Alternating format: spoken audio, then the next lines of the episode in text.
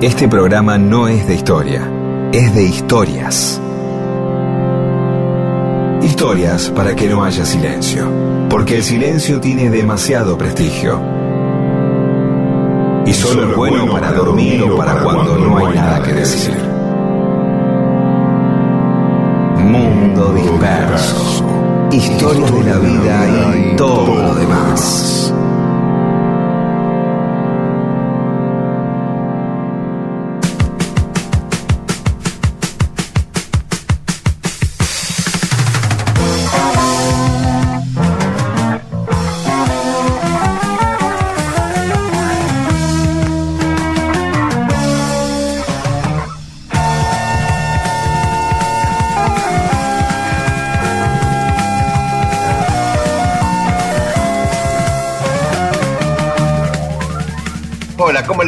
Esto es Mundo Disperso, somos Pedro Saborido, Daniel Míguez, ahí está Eamon, Paula Weintraub y Olivia Díez también acompañándonos. ¿Cómo andan?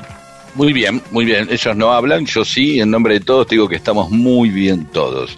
¿sí? ¿Y cómo estás, Javier Martínez? El baterista, Javier Martínez está... guitarrista, cantante de Manal, genio absoluto. Sí, Javier Martínez está por presentar un disco nuevo y también por tocar hoy mismo. Hoy toca a la tarde y a la noche, dos funciones, a las 5 de la tarde y a las 9 de la noche en el Club Lucil, ahí en Gorriti 5520. Gorriti 5520, Club Lucil, toca a las 5 y a las 9 eh, Javier Martínez, hoy. Así que pueden ir ahí y está por sacar su disco que se va a llamar Darse Cuenta. Ahí vamos a poner ahora un poquito de Swinger, uno de los cortes de difusión de- del disco de Javier.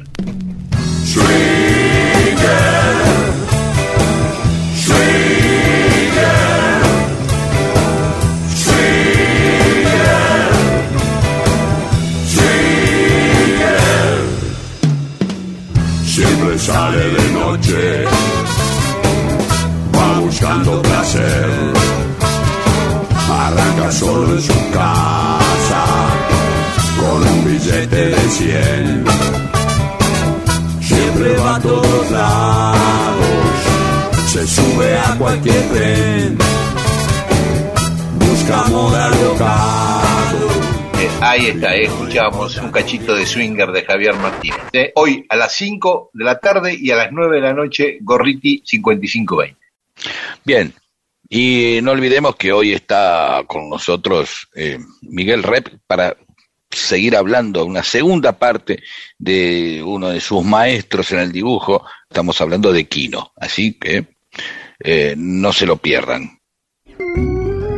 Dos personas que recién se conocen, charlan, la historia comienza a ser contada. El mundo entonces es un poco mejor. Y esas personas pueden incluso hasta tener sexo. Y todo gracias a Mundo Disperso.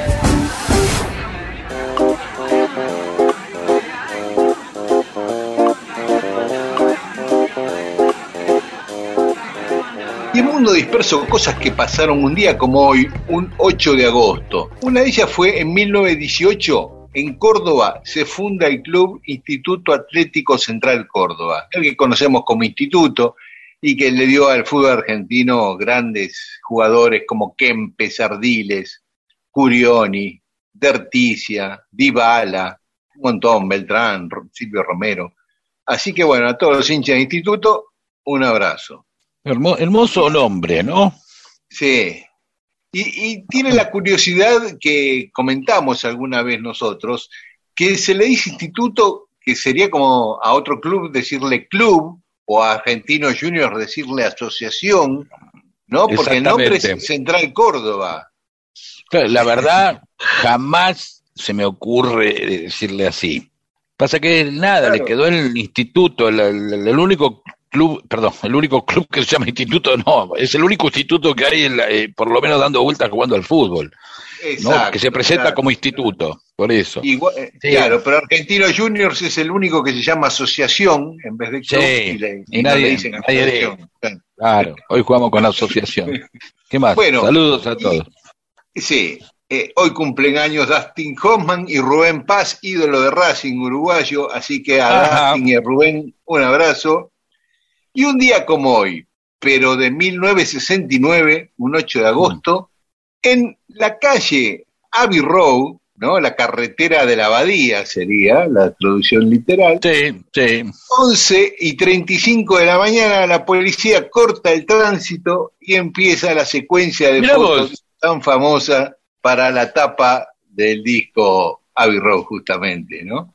Ahí, Hermoso. este, quien, quien quiera, ¿sabes qué? Vamos a subir, em, hoy que no subimos, pero vamos a ver si mañana subimos, eh, porque eh, es muy lindo ver las fotos, las diferentes fotos que hay Sí. eh, sacadas medias backstageadas, ¿entendés? claro, Eh, medio que están hechos por cruzar o que van por un lado, vienen, están hablando con McCartney y Ringo se ponen a hablar con una señora. Y también Claro. está la historia, pero eso lo vamos a contar otro día, que- porque forma parte de nuestra sección, lo vamos a contar de la otra persona que está, hay, hay, hay cinco personas en la foto. Hay, ah, eso no lo sabía. No. hay un tipo mirando, si mirás bien la foto, y está, se sabe la historia de ese señor que está ahí. Ah, de- de- un tipo, un pelado, un viejo. vos, vos le dirás pelado viejo ahí, qué sé yo, porque vos sos de Lanús, pero hay una, una persona ahí, te- y ahí tenemos la historia de esa persona, que la vamos a contar en otra oportunidad. ¿sí? Ah, mira. vos sabés que eh, la tapa del disco, en realidad, si les ocurre después de dar un montón de vueltas, iba a llamar Everest, por el, el monte Everest, y, pero, eh, qué sé yo, y, dieron- y el que se secó las bolas fue un momento eh, Ringo que dijo, bueno, saquemos una foto en Navy Rose y venimos siempre acá, qué sé yo, y se, se vieron que el que vivía cerca es McCartney, que por eso estaba eh, descalzo, porque el tipo va medio en sandalia, porque estaba cerca de la casa, eh, y entonces van y se sacan la foto, y hoy por hoy, no sé, me voy a fijar, uno puede mirar el cruce de la calle, porque en un momento, para que toda la gente se pudiera eh, este, verse retratada, eh, estaba permitido ver eh, el video, bajar los videos de determinados horarios en los que vos cruzaste, la cámara del tránsito. Ah, mira. De una camarita del tránsito. no entonces, sabía eso, si sí, no sí. me lo hubiera bajado cuando crucé yo. Está bien, claro. Qué lástima. Una Tengo la procesión. foto, tengo la foto. Obviamente, todo el mundo va a sacarse la cosa cruzando los dedos. Y, y a- y aparte no hay nada especial, el, sigue siendo tr- el tránsito normal, ¿eh? Sí, Ya sí, los sí. tipos, los de los bondis saben, bueno, acá vienen a echar las pelotas los turistas, están acostumbrados que la gente se pase y eso. Pero Sí, bueno, sí. este, es una costumbre, va, hay días que va y hay 27 mil personas cruzando y todos respetan el sacarse la fotito ahí con el gestito ahí de estar como el tipito del semáforo, viste que están como Claro. cruzando como no es que están, está muy claramente, eh, dist- la, la- la postura de cruce es muy clara. Está bien. Claro, ¿Puedo, eh, con las puedo- piernas bien separadas, ¿viste? Sí, sí, están cruzando. desfilando, ¿viste? Claro, hay una cosa media de desfile, que es, es eh, la, la foto de tapa más famosa del mundo, cuando digo famosa, de, de la historia de la discografía, porque han hecho miles de encuestas y es la más reconocible por incluso gente que jamás escuchó a los Beatles, pero sabe que esa Claro. es una etapa de los Beatles. Claro. ¿sí? Es- y una Sí. foto que se sacó medio improvisada, diciendo, bueno, ¿qué hacemos? Bueno, crucen la calle y sacamos la foto, ¿qué le ponemos? Pongámosle a Row a esto, qué sé yo. Bueno, y había un y eso. policía ahí cortando el tránsito, cuenta el fotógrafo, ¿no? Lane Macmillan cuenta que había un, un policía que paraba el tránsito, ellos cruzaban, decían, bueno, ahora otra vez, y, y dejaban pasar unos autos y volvían a cortar y volvían a sacar la- fotos, ¿no? Sí, claro, hasta que en algún momento invocaron una. Sí, sí, eh, después las eligieron entre, fueron con Sí. todos los originales. Y hay, y- hay un, hay un, una página de Instagram, se llama Cursed Abbey Road, sí, y tiene nada más que eh, memes de que se basan en ellos cruzando. ¿Entendés? claro, claro. Yo vi una de los Eh, Simpsons, debe ser de ahí. De todo, sí, todo el tiempo boludeces, van con banderas de diversidad, van con, eh, con las caras cambiadas, eh, el otro los atropellan y todo, todo basado precisamente en, en ese cruce de B-Road.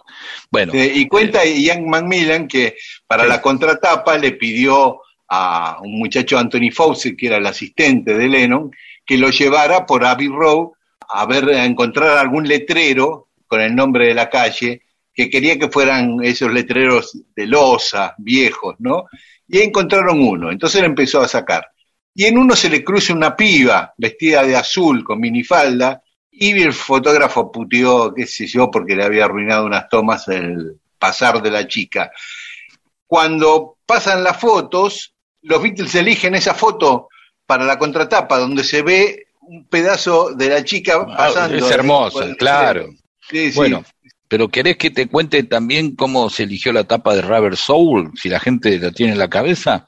Eh, ah, sí que es medio deformada, ¿no? ¿Quieren? Que ¿Te cuento o no te cuento? Sí, dale, contame, claro. Bueno, la cosa es así. Viste, es una de las tapas, empieza como una previa de la psicodelia, están medios deformados ellos, Sí. ¿sí? ¿Cómo es la cosa? La cosa es así, el tipo saca las fotos, el fotógrafo, eh, entonces le dice, va en un ensayo de ellos, mientras están haciendo alguna huevada, viene y le dice, eh, vamos a sacar, le voy a mostrar la foto. Entonces pone el proyector con diapositiva, con, con los positivos, ¿no? Con, ¿Sí? ¿De acuerdo? Sí.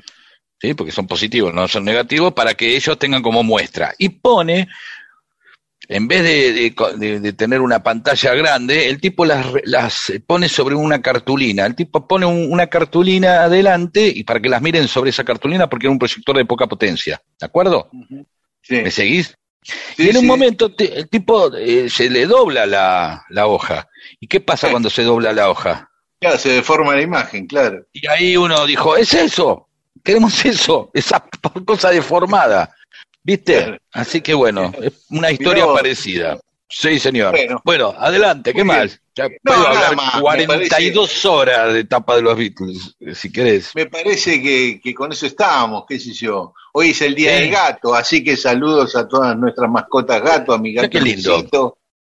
Y en Taiwán se celebra el Día del Padre hoy, así que a todos los padres taiwaneses que escuchan Mundo Disperso, nuestro abrazo. Y en Suecia se celebra el Día de la Reina, así que a todas las reinas suecas bien. este, hermoso. ¿sabés que aparte son descendientes de, no exactamente de Napoleón, pero sí de un militar de Napoleón que lo puso ahí de, de rey. Napoleón puso de rey a Jean Bernardot, que era un oficial de él, Sí, pero mira esta historia, así muy breve. Napoleón tenía una novia, Desiree Clary, que se había comprometido, incluso estaban comprometidos para casarse, cuando conoce a Josefina. Paul Barras, que era un importante hombre del gobierno de Francia, le aconseja y le pide además a Napoleón que se case con Josefina. Se casa con Josefina y la deja a Desiree. ¿Y cómo la compensa Desiree? Le consigue un novio, Bernardote, Jean Bernardot, y lo nombra rey a Bernardot, rey de Suecia, para que ella fuera la reina de Suecia. claro. Y así comienza la familia real sueca que está hoy todavía en el trono en Suecia. Entre ellos Está, la reina a quien Silvia, la reina- Reina Sí. Silvia es hija eh, de, de, mm, es de ascendencia española. Claro, Silvia Renate Someriat nació el 23 de diciembre de 1943 en Heidelberg, Alemania.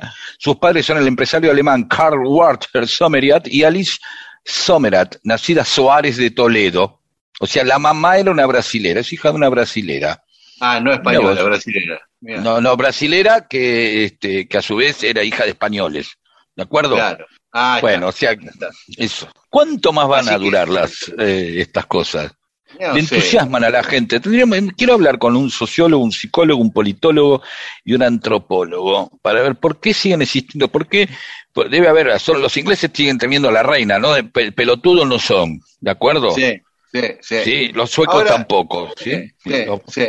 Ahora, eh, yo me imagino esa situación, ¿no? Napoleón diciéndole, mira, no te lo tomes a mal, te tengo que dejar porque me voy a casar con otra, te prometí, estamos comprometidos para casarnos, pero te voy a hacer reina de un país y, y así por lo no menos. está te tan mal, no está tan y mal.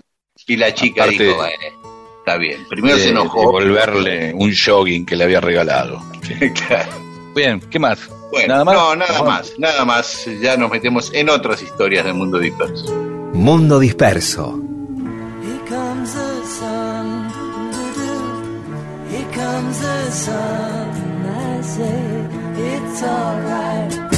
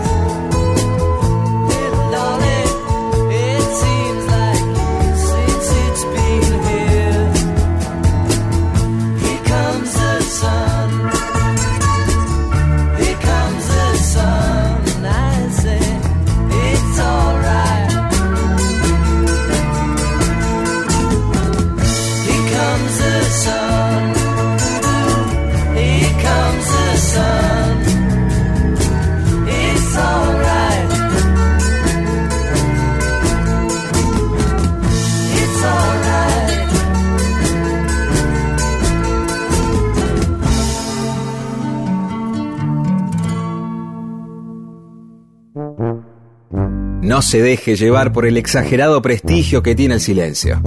Las palabras y las historias son las que cambian el mundo. Mundo disperso.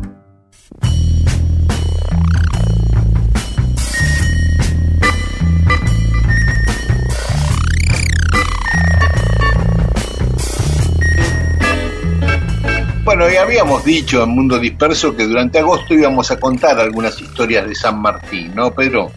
Sí, y en este caso podemos hablar de San Martín y Remedios, la relación entre la pareja, ¿no? Porque estuvieron casados 11 años, prácticamente 11 años, 10 años y 11 meses.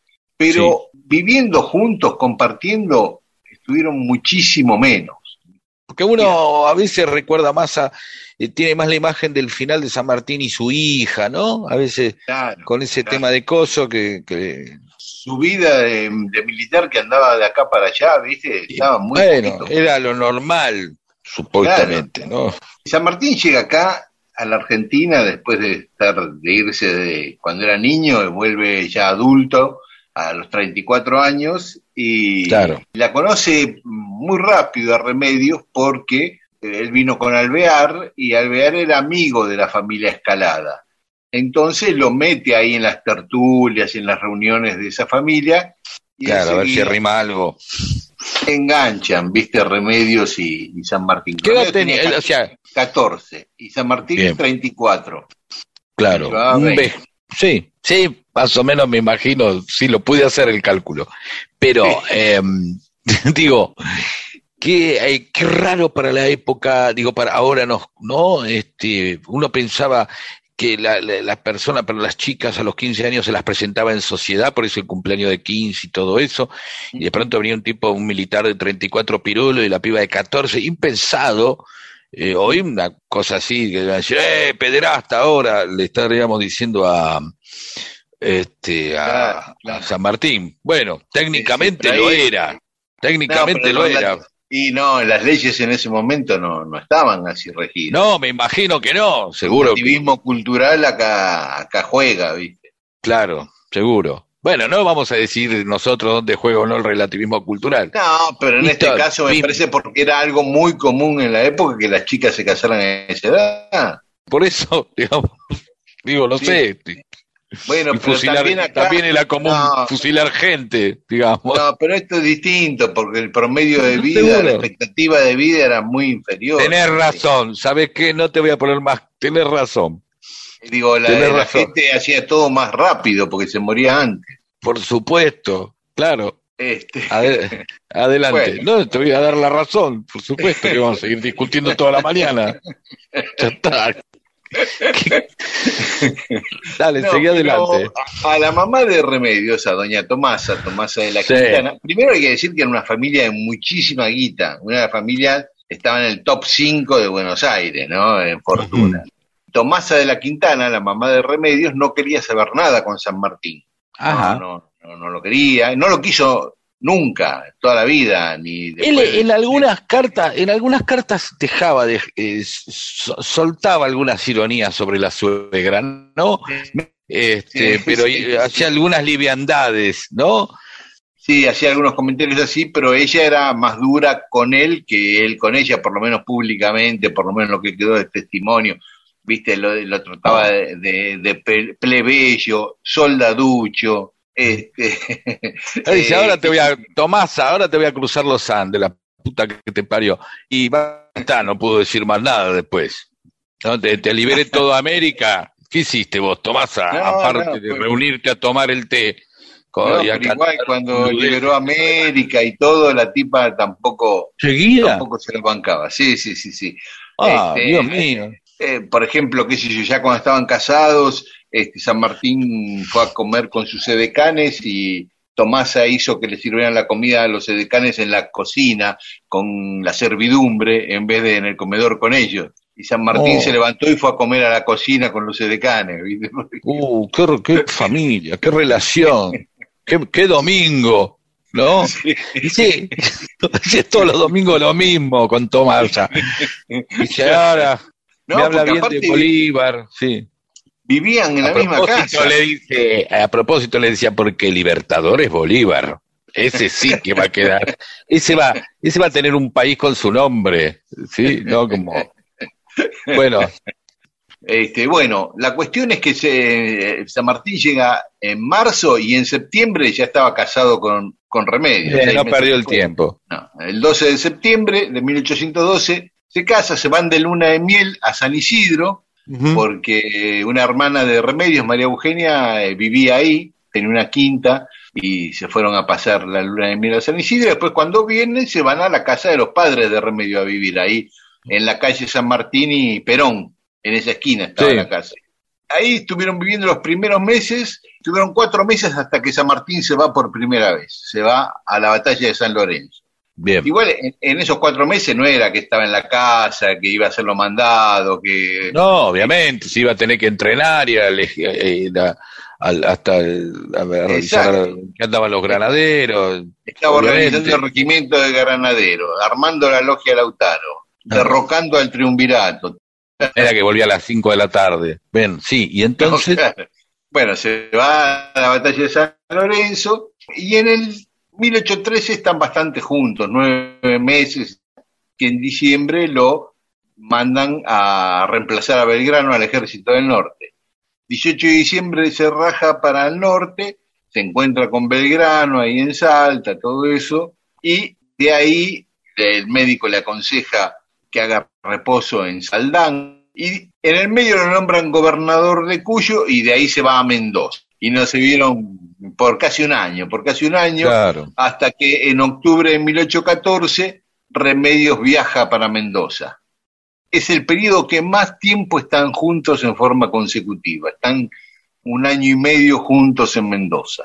Bien, Es más, ahí nace Mercedes justamente. El 4 de perfecto. agosto de 1816, un mes después que se jura la, la independencia.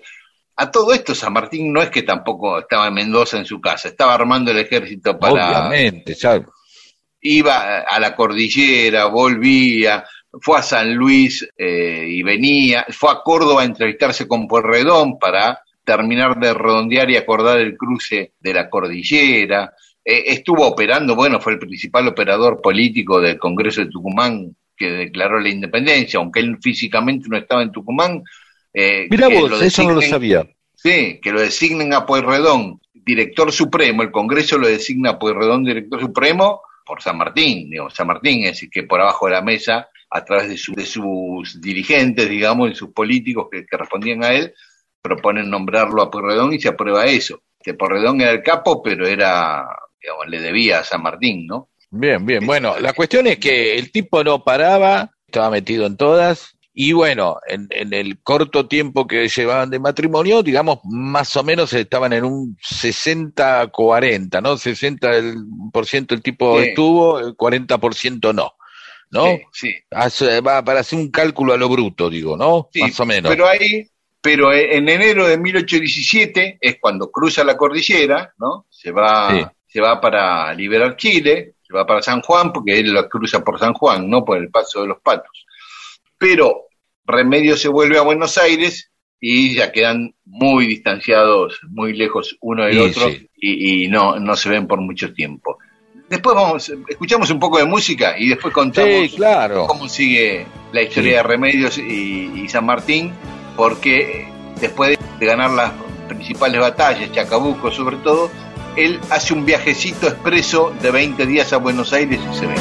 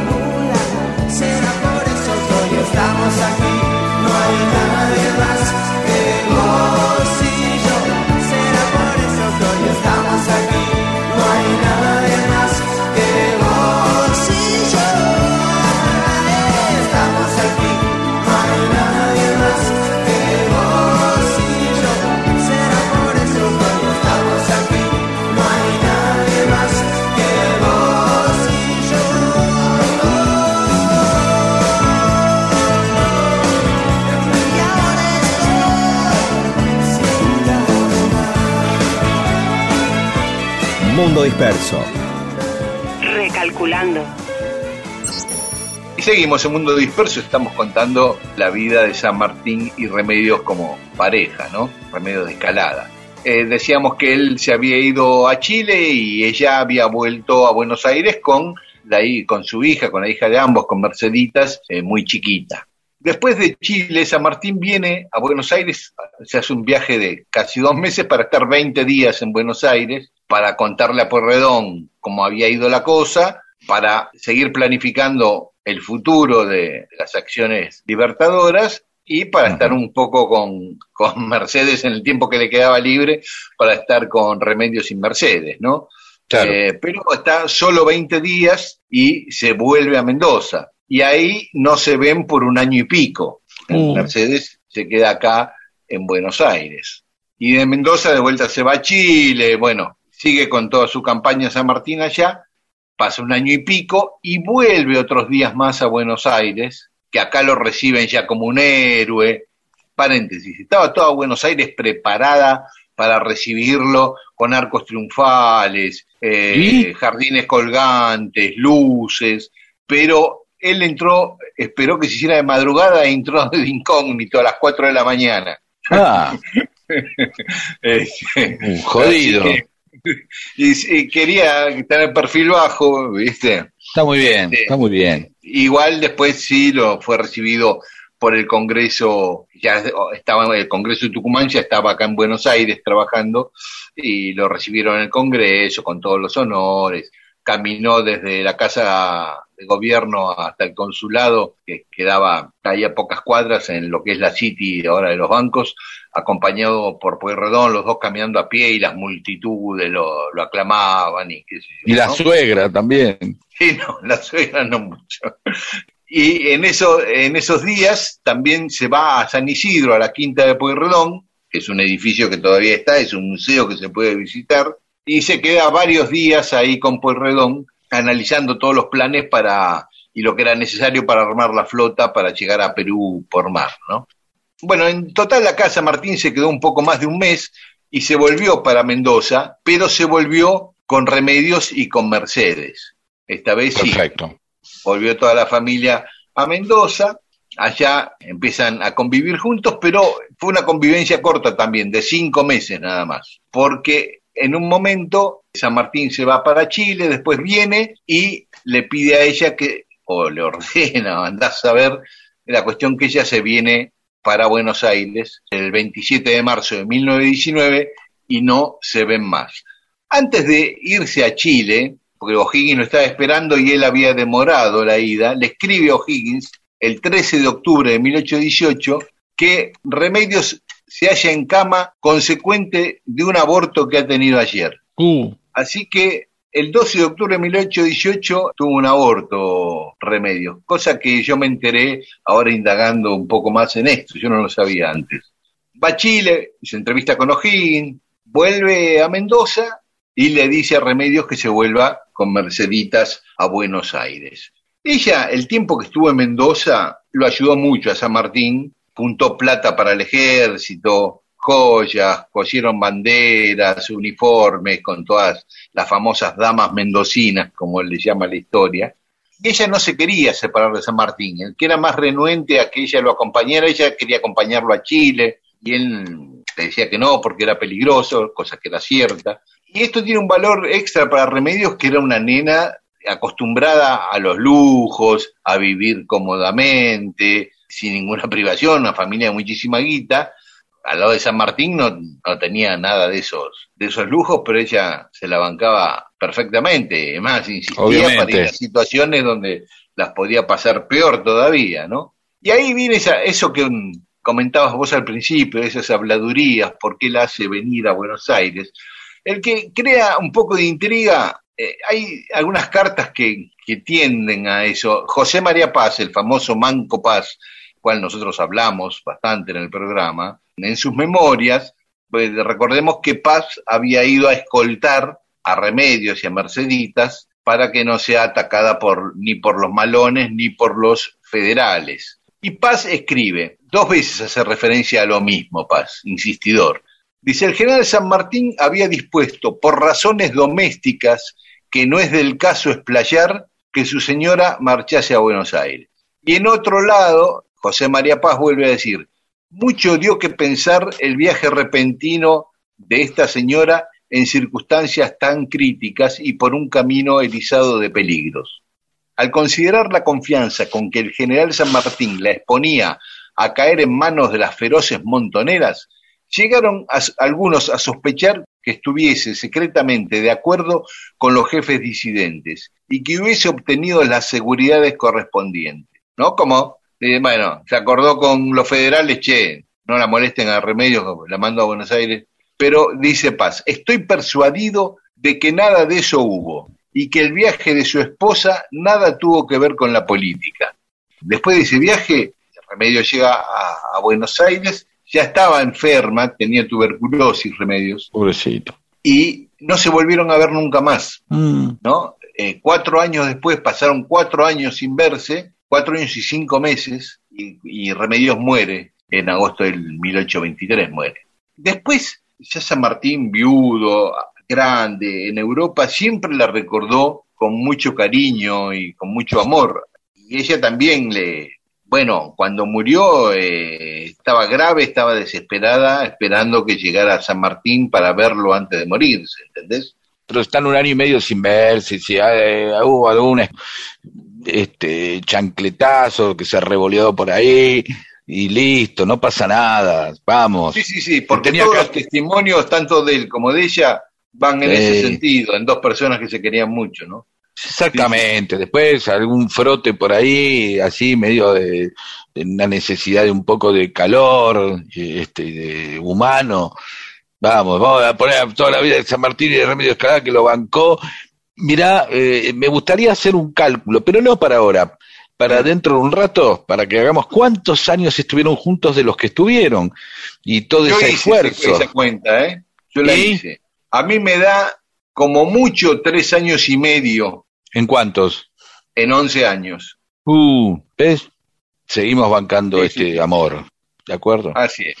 Bueno, el domingo que viene vamos a contar otra historia de San Martín, la historia de San Martín con los políticos más importantes de, de su época, con Belgrano, con Guido, con Pueyrredón, con Alvear. La semana que viene la contamos. La Sí, contamos la señor. semana que viene. Tiempo al tiempo tengo que esperar.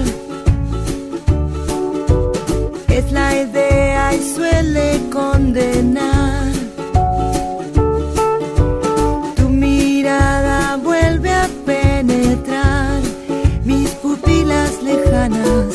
A ver si todo acaba aquí.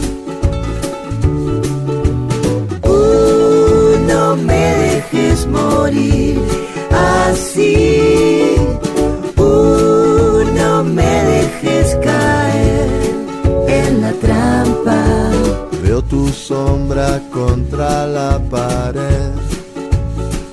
¿A dónde? ¿De dónde estoy? ¿A dónde es mi lugar? Paredón me vienes a buscar. Tu venganza me alcanza. A ver si todo acaba aquí. No me dejes morir así. Uh, no me dejes caer en la trampa.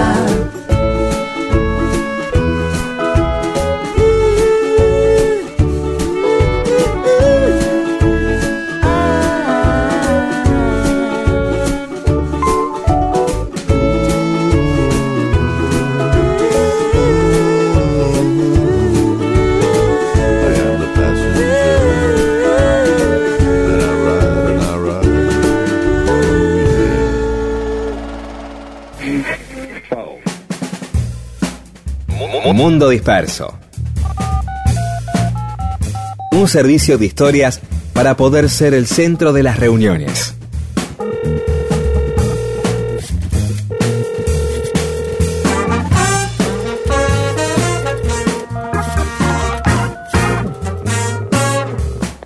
y mensajes que nos mandaron nuestros oyentes a nuestro Facebook, Mundo Disperso, y a nuestro Twitter o Instagram, arroba Mundo Disperso AM. María Laura 10, hola María Laura, dice, qué lindo escucharlos como todos los domingos, los escucha con eh, su pareja, ¿sí? que es con un conocido mío. No me cae muy bien, tipo, son de barraca estos dos, y buena gente, buena gente. Em, Carlos Baigorria, no puedo creer que estén pasando a la premiata, claro. Bueno, justamente hablando del de Barracas, y son esas cosas que para que, escuche el tipo este de Barraca, tengo que decir. Claro, que premiata Fornería Marconi. Sí, pero el lado B de un disco que van- en el año 72 este, dejaron de... rompieron todos menos uno que por ahí eh, lo escucha él o el griego, eh, que es otro de ellos. Carlos Baigorria, no puedo creer que esté pasando la premiata, grupo imposible de escuchar en los medios argentinos que solo pasan lo que les pagan las discográficas. Y Manuel Alcaraz dice un saludo para la familia Schwartz. Y eh, Michael Saco, eh, o Micael Saco, o mi- dice 4 centavos de dólar la hectárea de Alaska, en metros cuadrados, muy barato. En Lanús no te compras ni un Guaymallén con eso. Eh, no sé si tenemos el cálculo que habíamos dicho, lo Sí, tenemos. sí, lo hizo, lo hizo Paula. Paula Weintraub hizo el cálculo y dice que encontró un terreno en Lanús que vale en Valentina Alcina, como habías dicho vos, 150 mil dólares. Entonces dice, la cosa es así, con lo que vale un metro cuadrado en Valentina Alcina, te compras 200 kilómetros cuadrados en Alaska. Ah, no está mal. Un territorio igual al de la ciudad de Buenos Aires que tiene 203 kilómetros, dice. Bueno, está bien, las comparaciones son esas, ¿no? O sea, con lo que yo me compro eh, hoy un terreno en Valentina Alcina, en el año en, en, eh, en que compraron, Sí, le compraron a 1800 Alaska, y pico, claro. le compraba 200 le compraba a Rusia eso. ¿De acuerdo? Que debe haber sido raro también, ¿no? Estratégicamente, geopolíticamente, Rusia tenía un pedazo eh, en el otro continente. ¿Se entiende lo que digo? Es, Sí, sí, pe- claro. Pensado en términos ahora, eh, eh, los rusos deben estar diciendo, "¿Y ¿quién fue el que vendió esto por dos mangos? Y- y- pero aparte es como un, como un gran alarde, que no es el único territorio que compraron, ¿eh? los No, yanquis. no, Después, claro. eh, creo que no sé si un pedazo de Texas se lo compraron, lo- también se lo compraron a México. o- le compraron a Dinamarca las Islas Vírgenes. Es, es como, como una cosa más, o por lo menos más elegante que, que andar mandándote eh, a la quinta flota, ¿no? O Sí. tirándote, o bombardeándote. Pero es, es increíble. Eso Hoy- solo en hoy- caso que no se lo vendiera por dos pesos. Exactamente, claro. Pero digo, la verdad que hoy, eh, sinceramente, parece increíble, ¿no? La venta de territorios eh, en ese tamaño, ¿qué, ¿qué pensaríamos de la soberanía, etcétera, etcétera, etcétera? ¿No? sí, perdón, claro. ahora sí, seguimos. Pablo González, qué temazo el de Premiata Fornería Marconi, otro más. Pablo. Eh. Luisa Dorneto. ¿Cuál es el- la canción de la introducción al programa? Bueno, la apertura es Oreja y Vuelta al Ruedo de Tantor. Este, así todos los programas arrancamos con la batería de Rodolfo. Beto Tarrío, Pedro pensó en los Simpson por el Duque Duff y yo en los viejos bondis por el General Beresford. Claro, en los Bedford, que eran Bedford. unos colectivos, sí, que eran unos colectivos, muchos, antes de que empezaran los Mercedes-Benz 11-2 estaban esos colectivos, los Bedford. Y que tenían Había esa también- trompa redondeada, ¿no? Como- Sí, sí, sí, así es. Va- Vamos a hacer un especial colectivos pronto. Sí. Bueno, Claudia Barzuk, eh, qué bueno saber historias de San Martín y también felicita por los colaboradores que llegan domingo a domingo. Muy bien, después seguiremos con más mensajes de los oyentes. Y ya que me preguntas, te diré que sé lo que es tener 14 años y estar muerto. Lobo de mar anclado en la ciudad, cansado de olvidar una mujer en cada puerto. Impúdico animal sin pedigrí, adicto al elixir del corazón de las botellas. Misógino aprendiz de seductor que canta rock and roll para exigirle a las estrellas. Ojos que aprendan a mirar, labios que quemen, sabios que enseñen a besar.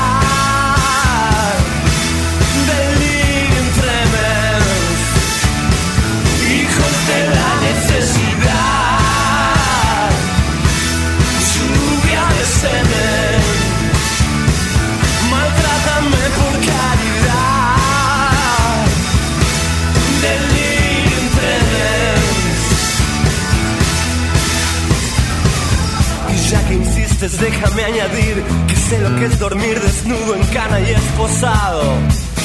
Ah. A la intemperie de la multitud, clavado en una cruz con un ladrón a cada lado. Viajando del jamás al que sé yo, como un Indiana Jones por los suburbios de la luna. Ah. Conserje de la torre de Babel, rapsoda de burdel que busca en todas y en ninguna. Ojos que aprendan a mirar, labios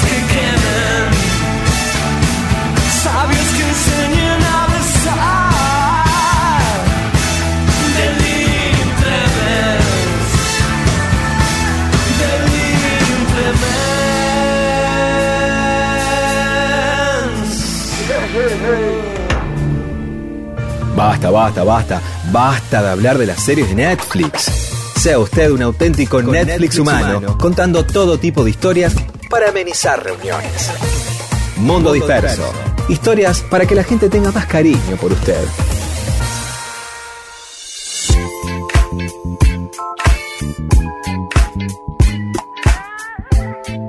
Y estamos acá en Mundo Disperso. Miguel Rep nos había prometido que iba a volver a nuestro Zoom, a Mundo Disperso, y acá está, porque queríamos seguir hablando de Kino.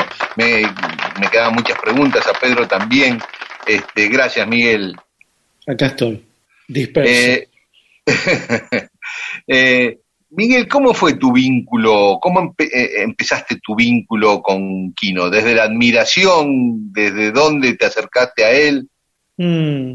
El otro día estaba acomodando mi biblioteca por mudanza, por quilombos, eh, inundaciones, todo eso, y encontré un libro que tenía eh, de Quino, que se llama Gente en su sitio, que es quizás el libro que más amo de Quino, eh, que es una edición de tapa dura de Lumen, y que está, cuando abro, está lleno de firmas de colegas.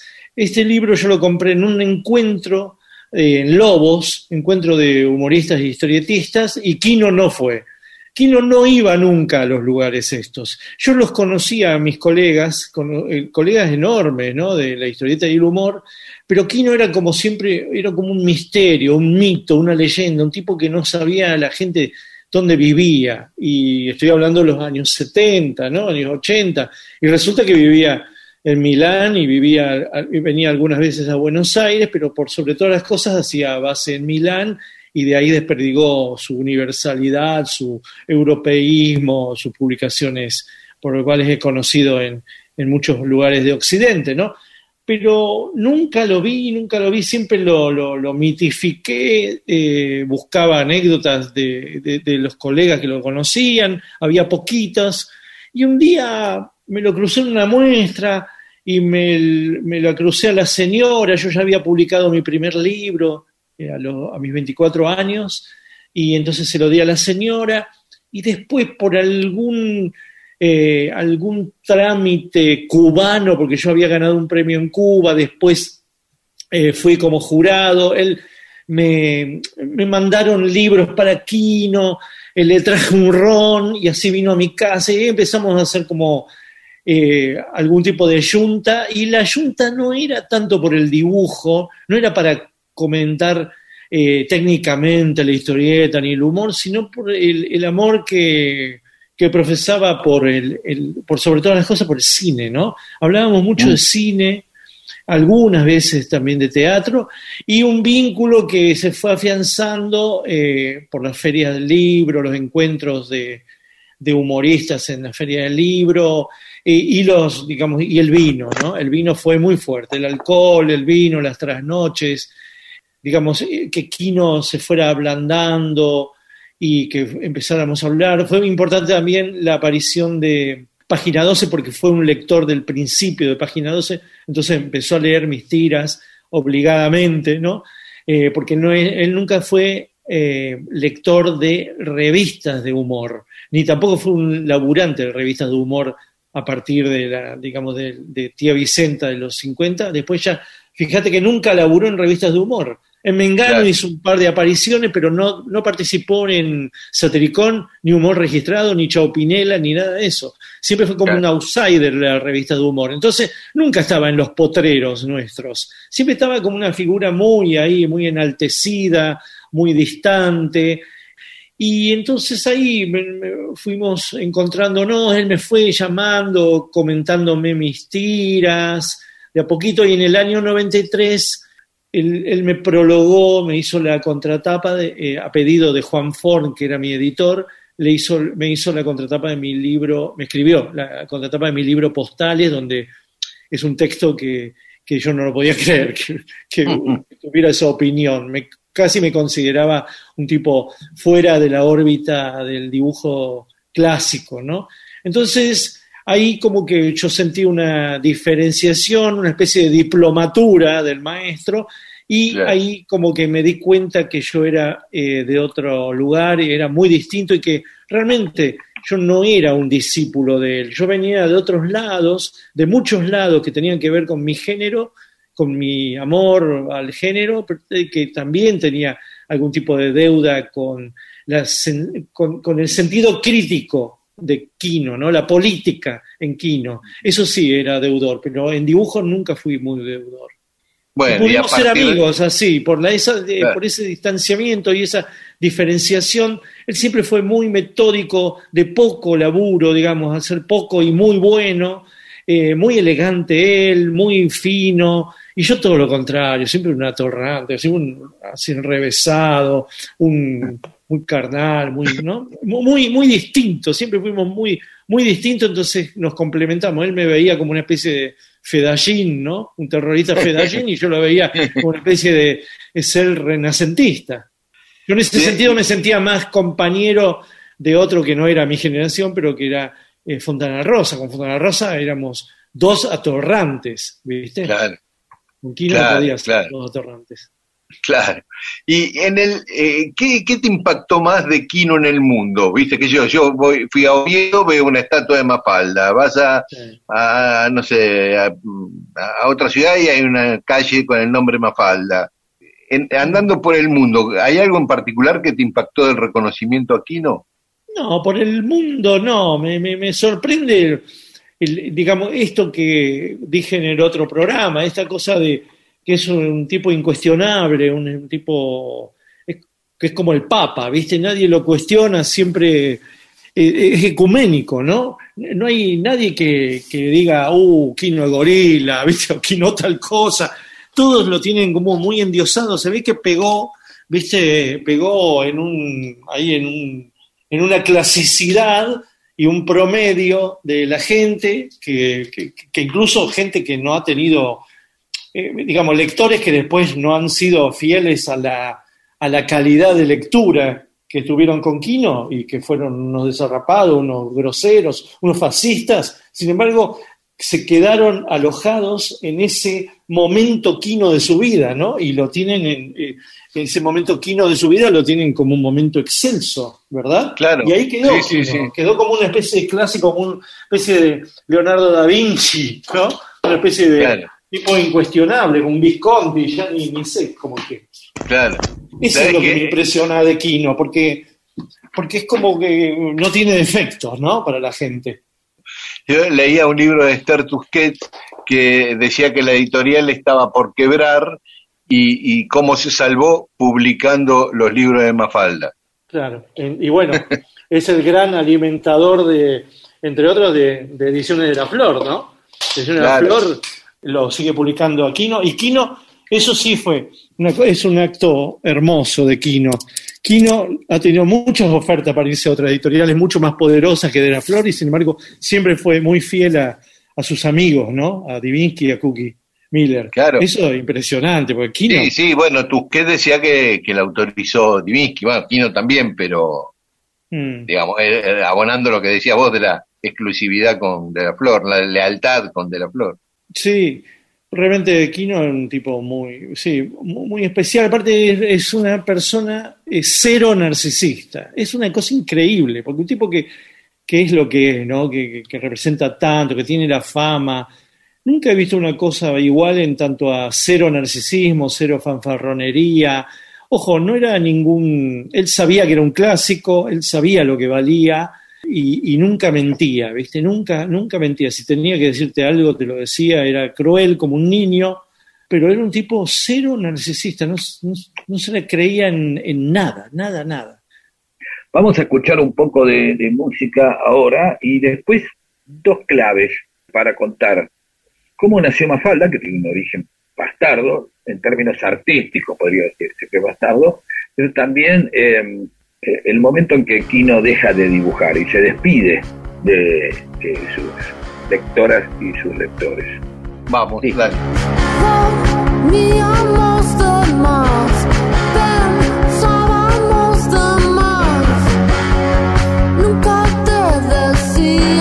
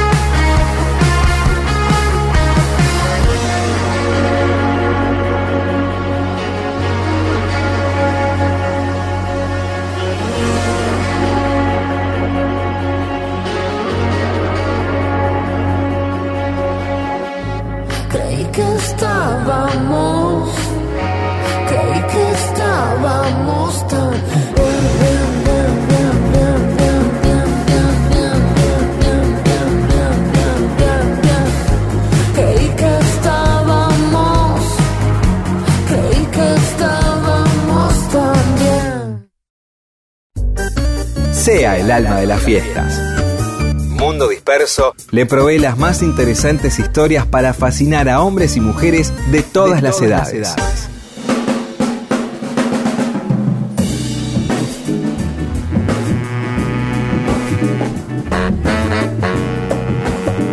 Y seguimos en Mundo Disperso. Pedro, le habías preguntado a Miguel sobre el origen de Mafalda, ¿no?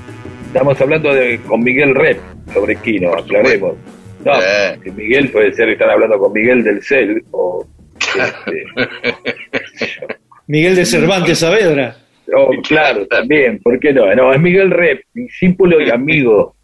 Más amigo que discípulo por ahí. Sí, por favor, por favor. Por favor, porque Kino no, no se, nunca enseñó Kino, nunca, nunca enseñó ni un día y no, no, no, no le interesaba, no, no tenía ese, Seguro. no tenía esa ínfula, ¿no? Bueno, amigo y admirador. Sí, sí. Ah, bueno. ¿Cómo nació Mafalda? ¿Cómo empezó Mafalda? ¿Cómo Bueno, se le yo más o menos como en una época de mi vida estaba tan así como reconstructor de alguna historia, de, de explicarme cómo las cosas nacen, sobre todo las cosas que me interesan. Lo que escarbé y que sigo de alguna manera corroborando con algunos de los eh, testigos, de, ¿no? de los protagonistas de ese momento, es que Kino en, esos- en ese momento, en el principio de los 60, 63, por sobre todas las cosas, como la mayoría de los dibujantes puchereaba publicando en revistas, ¿no? Publicando una semana sí, otra semana no. Eh, era de, de escasos recursos económicos y tenía estos amigos tipo Miguel Brasco que estaban metidos en una inteligencia y en un panorama publicitario porteño que en esos años era muy potente, ¿no? Era muy Mad Men. Y entonces Miguel Brasco le dijo que fuera la agencia Agens que había un concurso para ver quién ganaba, qué dibujante ganaba una, una posibilidad de tira publicitaria. Él fue y se entrevistó con Norman Brisky, que era como un gerente de cuenta, y Norman le, le pidió una tira familiar, es decir, una madre, padre, hijo o, casal, si se quiere, para publicitar las heladeras, los electrodomésticos Manfield y la única condición, las únicas condiciones eran que se pareciera a, Peanuts, a Rabanitos, la historieta de Jules, la Yankee, que tuviera algún tipo de rasgo moderno de esa época, porque la historieta Peanuts estaba en su apogeo absoluto, era como una historieta eh, psicologista, psicologista donde los niños eran traumatizados, neuróticos, y la otra era que como la- los electrodomésticos se llamaban Manfield, que por lo menos eh, la, la tira empezara con ma, con la primera sílaba, ma. Entonces Kino generó un, un matrimonio que se parecía mucho a lo que después fueron los papás de Mafalda, a un rubiecito, eh, presentó la tira, no pasó nada, pero después hubo una segunda oportunidad, eh, eh, Julián Delgado se lo pidió para la revista Leoplan, y entonces O sea que lo rechazaron en la agencia. se la rechazaron. No, no, no es que se la rechazaron. Lo aceptaron No, no a él como, como dibujante, porque era como que eran tres dibujantes lo que iban a hacer, pero la, la, Manfield no aceptó el, el, digamos, el, el, el- el ofrecimiento de la agencia. No por el dibujo, sino Ah. porque no le interesó hacer una tira que Manfield regalaba a los medios a cambio de la publicidad encubierta de Ma, ¿no?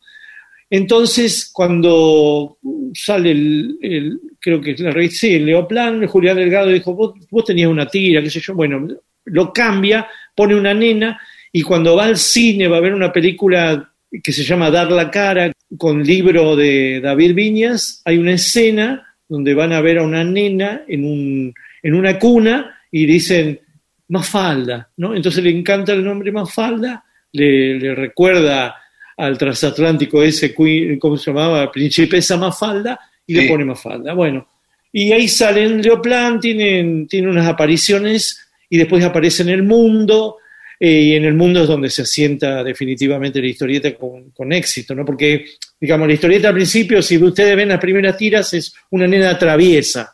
Después se va desarrollando como una nena contestataria. Y después se va enriqueciendo la tira con nuevos y nuevos y nuevos personajes y termina siendo una historieta no tanto de una nena en un hogar, sino casi, te diría, una banda de amigos, ¿no? Sí, sí, un grupo de amigos en donde, digamos, Susanita era como lo opuesto a Mafalda, la, la, burguesa solamente interesada en una, armar una familia y tener hijos, cosa que Quino lo tuvo y uno no sabía si Mafalda los iba a tener, o este, Manolito como un avaro y representante del capitalismo, amante, de, admirador de Rockefeller, y la única, el único personaje que por ahí se parece a Mafalda en algún lado es Libertad, que es como una especie de Mafalda este, exagerada, ¿no? Pasada La de corre por izquierda, la corre por izquierda. Claro.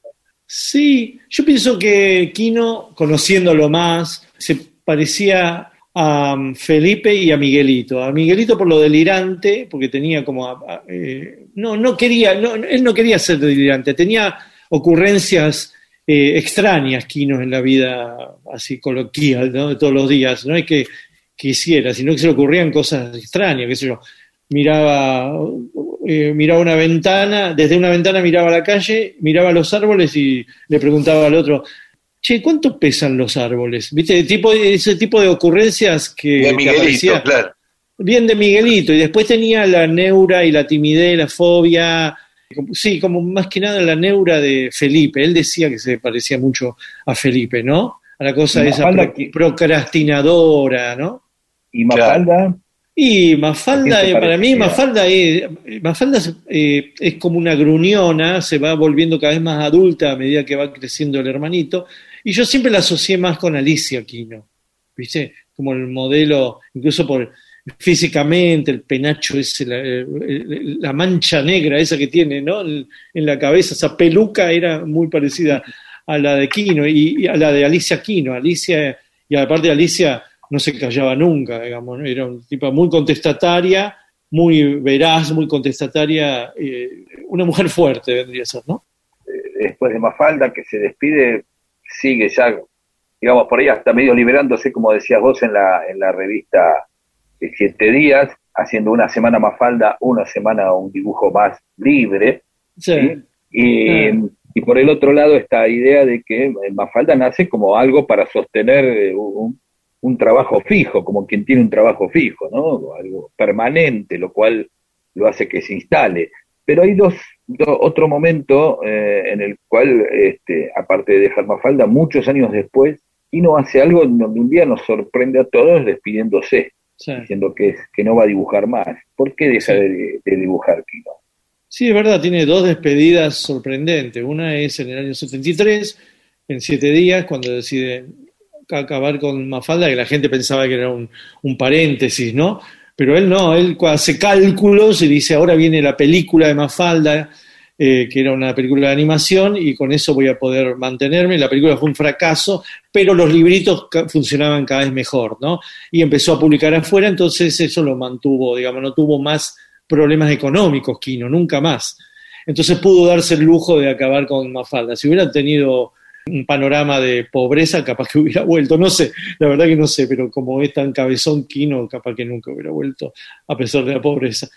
Eh, después en el año, ya no recuerdo si en el 2009 o qué año, él se va quedando progresivamente ciego, ¿no? Eso es una condena que, que él sabía que tenía, él tenía muchos problemas de salud y la ceguera avanzaba y él sentía que se estaba repitiendo, que estaba muy eh, amargado, muy indignado, entonces las últimas años de páginas de, de- de Viva, de Clarín, vos no- que también aparecían en el, en el país de, de Madrid, él realmente, eh, el humor de él es cada vez más previsible porque está muy enojado con el mundo, está muy enojado. Yo me acuerdo que contemporáneamente nosotros charlábamos mucho eso, Miguel, Sí. que, que ya a veces era angustiante Kino, ¿eh? era un Sí. bajón, era un corchazo para el domingo, ¿no?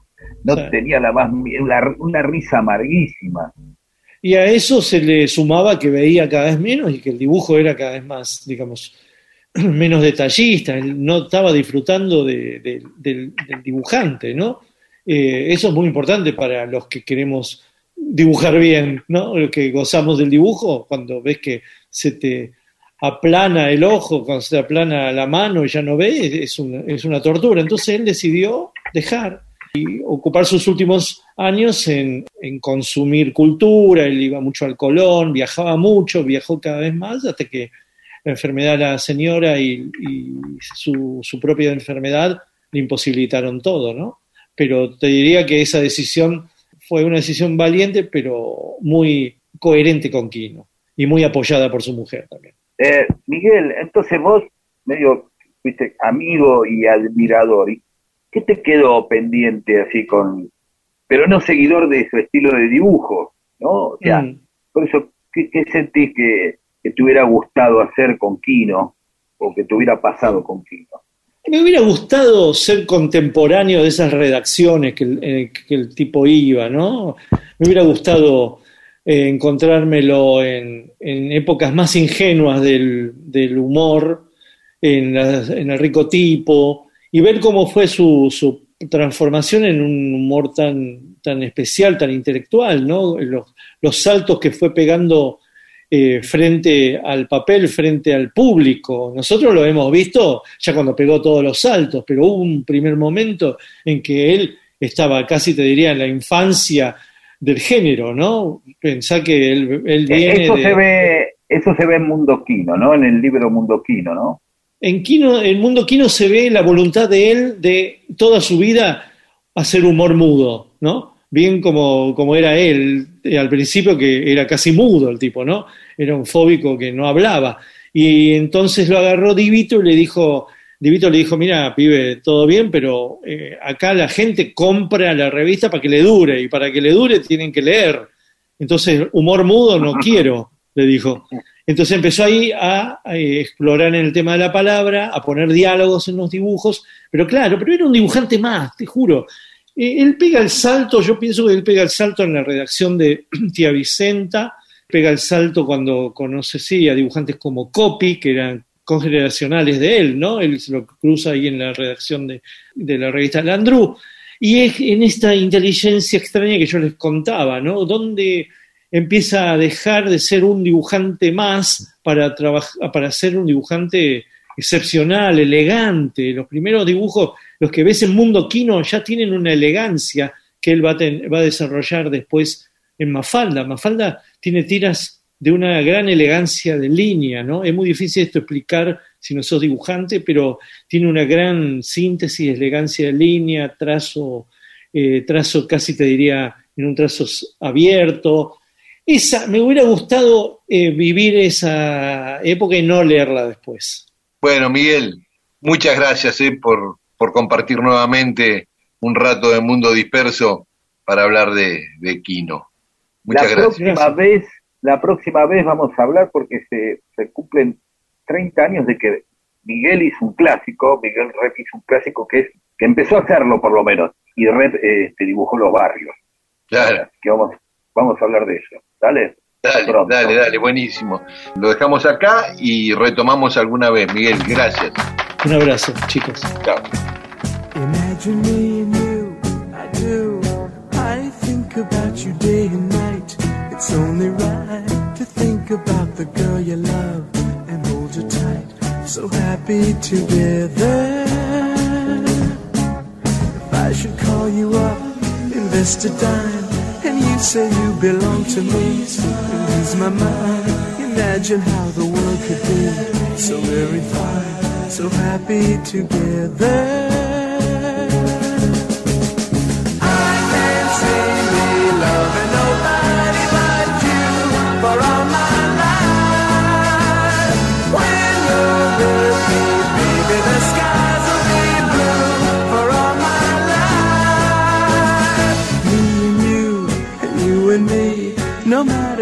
Matter how they toss the dice, it had to be. The only one for me is you, and you for me, so happy together.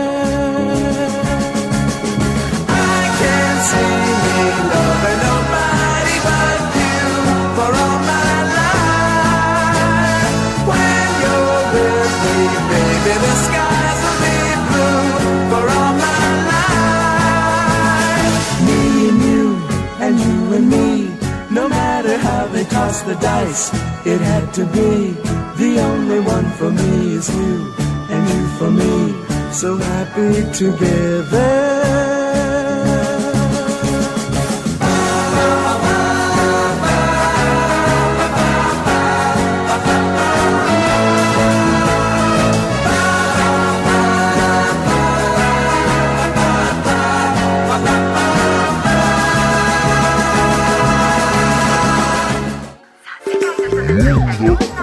Mundo disperso.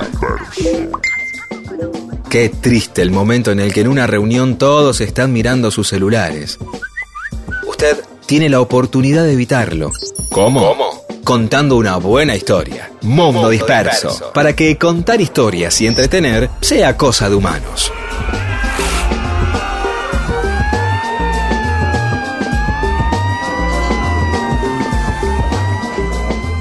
Más mensajes de los oyentes en Mundo Disperso.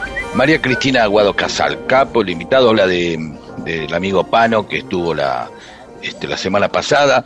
Y acabo de leer esta frase escrita por Matilda Forna acerca de su padre Juan Ford, que parece que aplica perfectamente a Mundo Disperso. Estaba seguro de que inventar una historia cuando hay otras tan impresionantes esperando ser contadas no tenía sentido. Sí, esto remite también a, a algo que decía Borges acerca de dejar de escribir. En un momento, eh, alguna vez uno piensa, digo, ¿por qué siguen escribiendo libros? ¿Por qué no leemos todos los que están hechos? ¿Para qué siguen haciendo películas? Si hay un montón para mirar. ¿Para qué seguir grabando discos? Escuchemos todos los que han hecho hasta ahora y dediquémonos a otra cosa. Sí, Eh, Humberto Eschenone dice, alguna vez nombraron a Jean Lloré y por eso les mando, nos manda un link de una página de Felipe Piña donde habla de Jean Lloré justamente. Un día tenemos que hablar de Jean Lloré, ¿eh? porque un tipo Por que vale la pena, ¿eh? tiene una historia muy linda y visitó la Argentina, creo que en 1911, por ahí. Eh, Para mí es una calle de Valentín Alsina, de Claro. verdad, no es más que eso. Que Sí. también conocida como Jean Jaures. Sí, también en el Abasto, en. Capital Federal. Jean Jaures, Jean- o Jean Jaurés. Sí. Sí, pero fue un tipo muy grosso, muy importante, lo asesinaron, murió asesinado. Bueno, ya ¿A qué a se dedicaba? Perdón. Ya ahora, No, era un, teórico y activista del socialismo, fundador del socialismo. Ah, mirá vos. Eh, vino a apoyar a, cuando vino acá a la Argentina, vino a apoyar a Juan B. Justo y Berlucé, a todos los, los muchachos socialistas de aquel momento, eh, pacifista, ecologista, y bueno, murió por su oposición a la inminente Primera Guerra Mundial, lo asesinó un fanático nacionalista. Bueno, ya volveremos Bueno, entonces sobre ya el tema. Adelante. Betty Vázquez, mi profesora de Historia del Comercial de Quilmes, Independencia del Perú, me propuso participar en el concurso San Martiniano en 1978. Estudiamos mucho, pero me preguntaron cómo le decía San Martín a Guido. Estuve a punto de responder Tommy, porque se llama Tomás, pero me contuve. Pues mira qué preguntas le vienen a hacer. Yo no sé cómo le llamaba San Martín a Guido, no tengo idea. Sí, claro. Rod Valentín, don José rosqueaba lindo con la corona británica en contra de Bonaparte, aprovechando la debilidad española. Sí, así es. Vamos a descubrir mucha gente con panto que San Martín hacía política, ¿no? Sí, claro. O sea, no, va a ser como algo Claro. espantoso eh, suponer Sí. que hacía política. Bien, eh, y Pablo Ares Geraldes, abrazos para ustedes y al querido nene Pano. Y Jorge Gorostilla dice que lindo escuchar al nene, es un lujazo, y decir chocolate de Ballet es también decir huracán, ¿no? Claro, porque yo dije que era independiente, claro, fue de Huracán, eh, de muchos equipos, ¿no? Pero en Huracán tuvo un paso destacado. Bueno, eh, también muchos mensajes agradeciendo que haya venido el nene Pano, Cecilia Batilana, qué lindo el programa hoy con Pano, Fran Pelón desde Costa Rica, Aldo Estuca también. El melacólico caballero dice, muy bien, Pano, y se mete en el tema del bidet, dice, eh, bidet, el nombre es el aparato del apellido del inventor, el inventor se llamaba bidet. Ah, qué bueno, qué lindo. Eh, y dice, es cierto que uno de los pocos países donde se usa es Argentina. Me contaron que en algunos hoteles de Francia tienen un bidet en la conserjería y si algún pasajero lo pide, se lo instalan en el baño eh, de la habitación. Y también escuché que la forma correcta, o que la que pensó el inventor para usarlo, es al revés de como lo usamos nosotros. Es decir, sentados mirando a la pared. Claro, como que van en una motoneta, por decirlo de alguna Claro, manera. Como claro, con las usa- canillas de frente. Con, la- con las canillas, usando las canillas como doblo a la izquierda, a la derecha, como manejando, subo y bajo. Reinaldo Reiser dice, fabuloso el programa de hoy con el gran Nenepano y qué bueno escuchar el tema La gente del futuro. Creo que es la primera vez que lo escucho por radio. La última vez fue en cassette. Respecto al bidet, nos manda un link de una nota donde explica por qué los argentinos aman el bidet. No sé si hay- es verdad que amamos el bidet. No sé, no sé, pero... Es como lo ponemos en la categoría de, de la, ami- de la amistad, el, argen- el argentino y la argentina aman. Tienen, aquí se valora la amistad y el bidet. Hay que vivir junto a la masa. Claro, Eh, Sergio Casinari dice, por ejemplo, que se considera un fundamentalista del bidet. Si no hay bidet, no hay civilización, dice. Eh, Aparte, al- el bidet también tiene un momento donde eh, el, el niño juega, o la niña juega, Claro. con un Claro. soldadito. Yo jugaba a poner cosas eh, arriba de la ducha invertida del bidet, por decirlo de alguna manera, y, y ver eh, si saltaban y volaban. Ah, Eh, claro, Claro, es recuerdo. claro. Es, como un geyser. Y Carlos Freudeval dice que acá en México no hay bidet, no existe el concepto, tampoco en Estados Unidos. Yo me traje unos bi- bidet Matix porque el culo limpio es calidad de vida. ¡Oh, por Dios! No hacía falta a esta hora. calidad de vida. Hay mil maneras de acceder ahí. Eh, bueno, voy a mandar saludos a algunos oyentes. Eh, a Vivi Fernández, que nos agradece haber pasado y homenajeado a Pablo Pandolfo, Carlos Oliva, Norma Ciarrone, Eliana Verónica, si que nos pregunta si tomamos la caña el domingo pasado, el primero de agosto, por la Pachamama, si tomamos. Gabriela Droseski y a Mónica Santos. Eh, y también, o sea, entre miles de, oyentes que mandan mensajes, esta vez decidimos saludar a Ramiro Huarte del Bolsón, a Andrés Dalfo, a Walter eh, Grigoli de Puerto Rico, Misiones. Ah, mira vos. Este, sí, claro. Eh, Andrés Dalfo de Victorica, La Pampa, había dicho, ¿eh? y Walter Grigoli de, Pu- de- de Puerto Rico, Misiones. Claro que sí, Walter. Y Pablo Eiras de Mendoza, aparte de Mabel y, y Miguel de Colonia Carolla, y Daniel Vázquez de El Bolsón también. Nos, nos- nos saluda gente.